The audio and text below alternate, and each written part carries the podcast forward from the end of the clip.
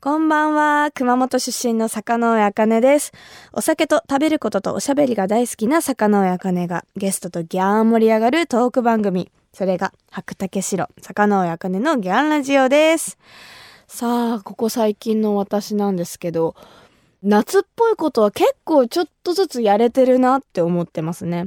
花火大会とかではないんですけど、この間野球を見に行きまして、そこでちょっと花火を見ることができたりとか、あ、あとあれだ玉さん、玉袋筋太郎さんと青森のねぶた祭りにちょっと参加させていただきまして、あの、一緒にちょっと私も羽とになって、ラセラーラセラーってやらせていただきました。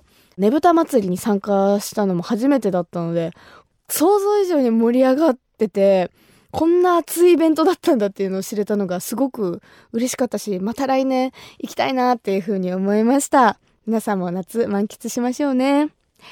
それではこの後ゲストが登場。ムームーンのゆかさん、そしてまさきさんと一緒におしゃべりしていきます。ご夫婦なんですよね、お二人。アーティストとしても一緒にやってて、ご夫婦でも共に暮らしてるわけじゃないですか。どんな感じなんだろうと思って、ちょっとそのあたりとかも聞いていきたいなっていうふうに思います。私のおしゃべりが、あギャン、こギャン、そギャン、ドギャン言っても最後の最後までお付き合いください。番組ハッシュタグはギャンラジオ。ギャンはひらがな、ラジオはカタカナです。ぜひ感想などなど SNS に投稿お願いします。白竹城、坂上茜のギャンラジオそれでは本日のゲストをご紹介します。ムーンムーンのゆかさん、そしてまさきさんです。どうぞよろしくお願いします。よろしくお願いしますよろしくお願いします。じゃあもう早速、はじめましてを記念して、私の地元、熊本の高橋酒造の米焼酎、白竹白で乾杯させていただいてもいいですか？はい、ぜひ。はい、おとしてではます。よよろしくお願いします。お願いし乾。杯イエーイす。いただきます。あ、すごい。美味しい。美味しい。えっと。お二人は今日何割りでいただいてますか？私はソーダ割りでいただいてまおす。揃いですね。あ、ですね。まさきさんは、はい、僕は緑茶割りです、ああ、いいですすね、緑茶。ちなみに白竹白ってご存知ですか、はい、もちろん、はい、知ってはいるんですけど、うんうんいただいたのは実は今日が初めてで、あ、そうなんですね。すっごく美味しいですね。ああ、よかったよかった、嬉しい。たまらないこの 暑い夏にこのね、はい氷が冷たくてこのあら、なんかこの感じはお酒がかなりお好きそうな、あらバレちゃいました？すごくなんかもう伝わってきましたね。いや、まあちょっとね、初めて乾杯させていただきましたが、あの、お二人は今、ご夫婦で、そして、あの、まあ、ムーンムーンとしても活動されてるということで、こう、普段から、こう、まあ、お酒は晩酌とかされることは多いですか、えっ、とうお家ではあんまりあの飲むことがないんですけど、うん例えば何か記念日があったりとか、まうんあお誕生日のお祝いとかあとはなんか美味しいお酒を時々いただいちゃったりとかする時はなんか特別な器に入れてちょっとずつなんかこう乾杯するなんていうことはありますよね。うんうんうんもともとまさきさんはお酒がまあ、たしなむ程度で。え程度えゆうかさん、その、なかなかのものなんで。ああ、そうなんですね。なんかこうちょっと特別な時にみたいな感じから、あ、いいなと思ったけど。私はあのライブの後とかライブのメンバーと一緒に乾杯してます。はい、ああ、結構がっつりいく方なんですね、はいゆかさんは。。ねえ、ちなみにええ、まさきさんから見て、はいはいゆっかさんは、はお酒を飲んでほろ酔いになってきた時ってどんな感じなんですか、ああ、よく喋るですよね。ああ、そうなんですまあね。普段ももちろんよく喋るんですけど、はいはい。さらにさらに本当調子が出ますね。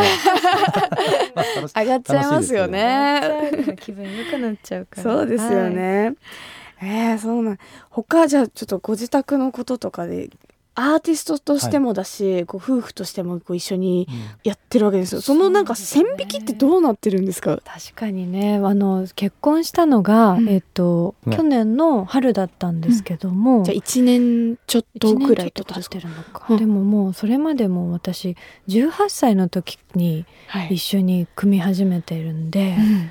もうずっと一緒に活動してきてるからもう兄弟みたいな感じだし友達みたいな感じだしっていうので来てるんで結婚してもなんかあんまり まあでも 変わんないそうですっていう感ねじなんだけど。去年から本当に結婚して一緒に住み始めて、うん。まあこれまでとやっぱり全然違うというか、そうだね、ええ。一緒に暮らしたことはやっぱりないので、え。初めてのこと。だから線引きってあるの？あ逆に聞いてみたいんですね。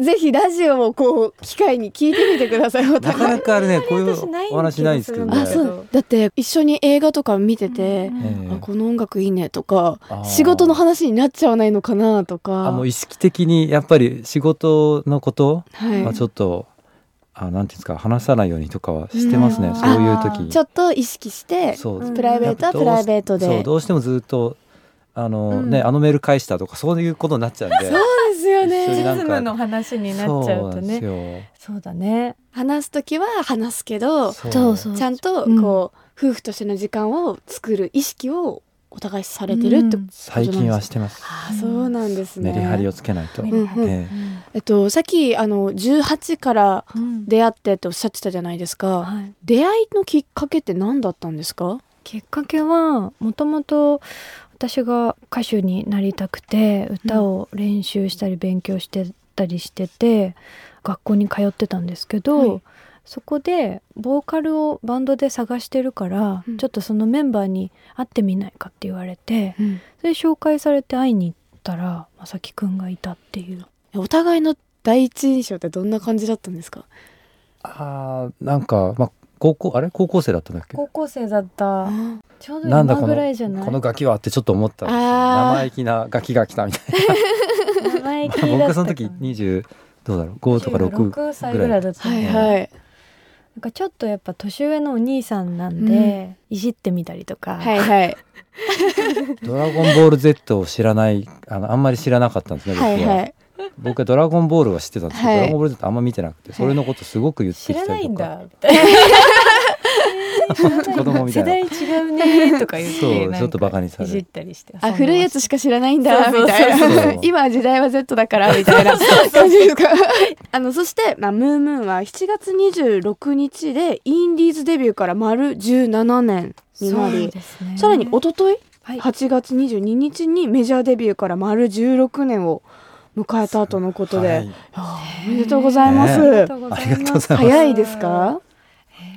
どうだった？いや早いでしょう。えー、17年って感じですよ本当に。うん時が過ぎてみると本当にあっという間だったね。いろんなことはあったけど、うんうんうん。うん。で今年はインディーズデビューの記念日にニューアルバムはい「ヘルトセンス」をリリースしていましたけどはい。これ先ほど、まあ、なんか記念日でちょっとお酒を飲んだりみたいなことをおっしゃってましたけど、はい。今回もなんかお祝いかなんかしたんですか？あこの日はねあの私お寿司が大好きなんですけど、はいはい。お寿司を食べたいねって言ってあの近所のお寿司屋さんに2人で行きました。あーいいですね。はい、でもこうもう約20年ぐらいうん、一緒にいるわけじゃないですか、は記念日いっぱいあって大変なんじゃないですか、まあでもねデビューした時と誕生日お互いの、うんうん。とあと結婚が増えたのか。うん。なんでまあ4つくらいかな。うんそうですね。と増えるね。まあでもお祝い事はね、うん。あの嬉しいことですからね。はい。いやありがとうございます、はい。えーさてさて坂の茜のギャンラジオ後半はムームーのニューアルバムのお話ももっと深く掘り下げてお聞きしていきます。白竹城坂上茜のギャンラジオ。東京 FM 白竹城坂上茜のギャンラジオ。熊本出身の坂上茜です。そして本日のゲストは？ムームーンのボーカルゆかとムームーンの音の方をやってます。まさきです。よろしくお願いしよます。ろしくお願いします。あのこの番組では毎回ゲストの方に合わせた本日のトークメニューっていうものを用意しているんですけどちょっと一回今回のトークメニューを読み上げますね。はいコロナ禍の音楽活動。ニューアルバムのテーマは喧嘩にならないんですか？教えて。ムーンムーンさん、えームーンムーンの酒飲みあるあるという感じになっておりますあのニューアルバムのことをちょっといろいろ聞いていきたいのですがこのテーマっはい。て何なんですか、このフェルトセンスっていう、なかなか聞きなじみのない言葉なんですけど、うんそうですね心理学の言葉で、うん。なかなか言語化言葉にするのは難しいけど自分の内側にある感覚のことをフェルトセンスって言うんですよね。でまあこのアルバムのタイトルに込めた思いはこう自分の内側から自分を突き動かしてくる何かみたいなものをあの表現したいなって思っていて、うん。まあ聞いてくださる方々が自分の感覚をしっかり信じて、うん。あの進んでいけるようにっていう願いを込めてこのタイトルつけてるんですけど、うんうんはい。すごい深いですね。フェルトセンスって言葉自体も初めて聞きましたし、そうですよね。うん私も曲を聴かせていただいてはい。なんか緩やかな曲の中にも奥底からにじみ出るパワーみたいなものを感じる楽曲が多くてなかなかこう私が今まで聴いてるジャンルの音楽にはなかったのですごく聴いていてこう新鮮だしエネルギーを感じるなんかアルバムだなっていうふうに感じました。あすごくそう言っていただけて嬉しいです。えちなみにこのアルバムもそうですけど普段の曲作りってどういう風にして作られてるんですか、まあいろんなタイプの方がいらっしゃると思うんですけど、うんでも私たちの場合は本当に結成した当時からまさきくんが曲をデモを作って、うんそれを聞いてそのメロディーに合わせて言葉を書いていくっていう順番でやってきたので、うんうん。作詞はええ。ゆかさんっはい。てことですか、作詞は私がやってて作曲とアレンジうんうん。はまさきくんがやっているという感じで。作曲から入るってなると、はい。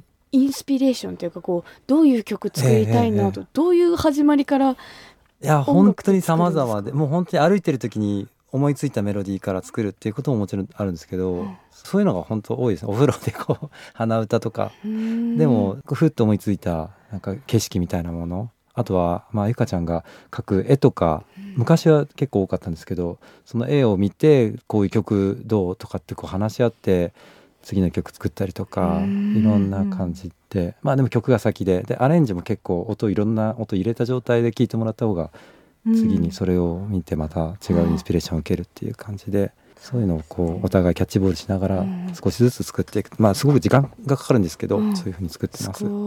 え一緒に道歩いててあ待ってこのメロディーとかなんないんですか？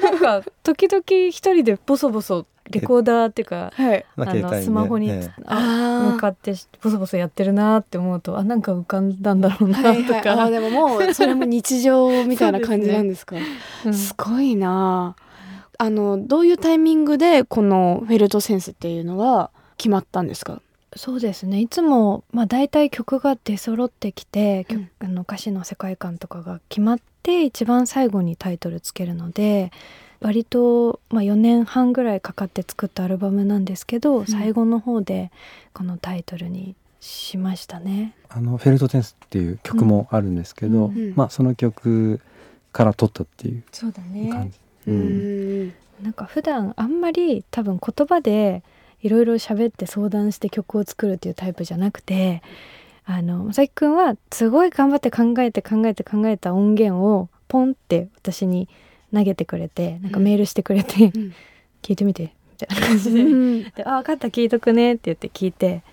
で「あなんかそういう感じね分かったじゃあちょっと言葉考えてみるね」って言ってその言葉を見せて「あそういう感じね」って言ってまたアレンジ進んでみたいな感じのやり取りなので。えーじゃあその曲を作る中でなんか言葉じゃないけど会話をしてるそうそういう感じなんです。なんか感覚的なキャッチボールを言葉じゃないとこでやってる感じがあるので割となんだろう。ね。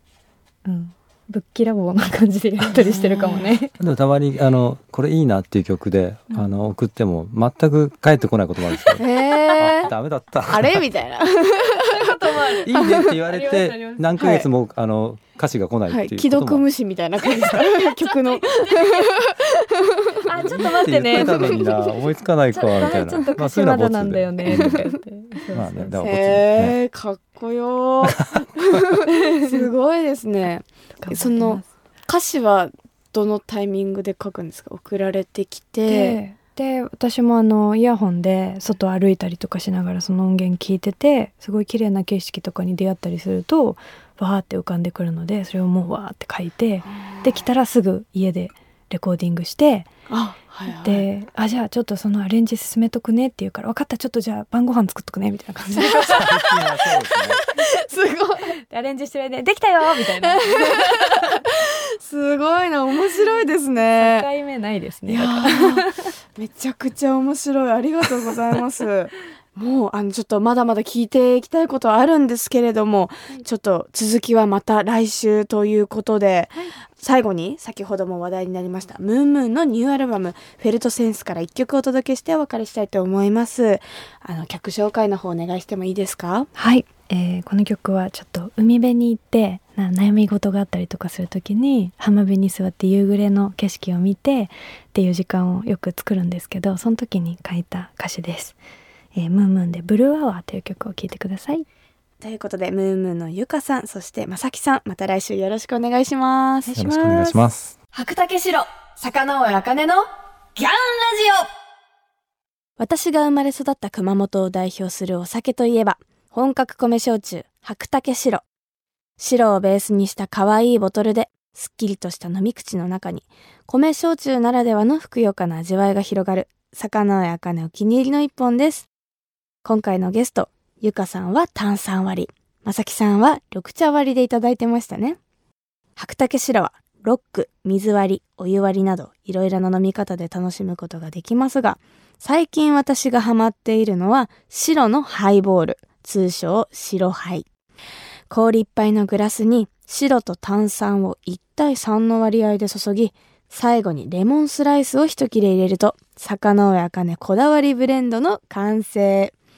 私の大好物の肉料理やこってりとした中華料理とレモンの相性が抜群の絶品ハイボールです。今、焼酎をソーダで割る焼酎ハイボールが流行っていますが、米焼酎は特にスッキリ感が強くて、女性や焼酎が苦手な方でも楽しんでいただいているようです。本格焼酎なので、プリン体糖質ゼロというのも嬉しいポイントですよね。首都圏の白竹白が買えるお店、飲めるお店については、高橋市場の専用サイト、白マップから検索することができます。私も使ってみましたけど、地図上にお店が表示されてとても使いやすかったです。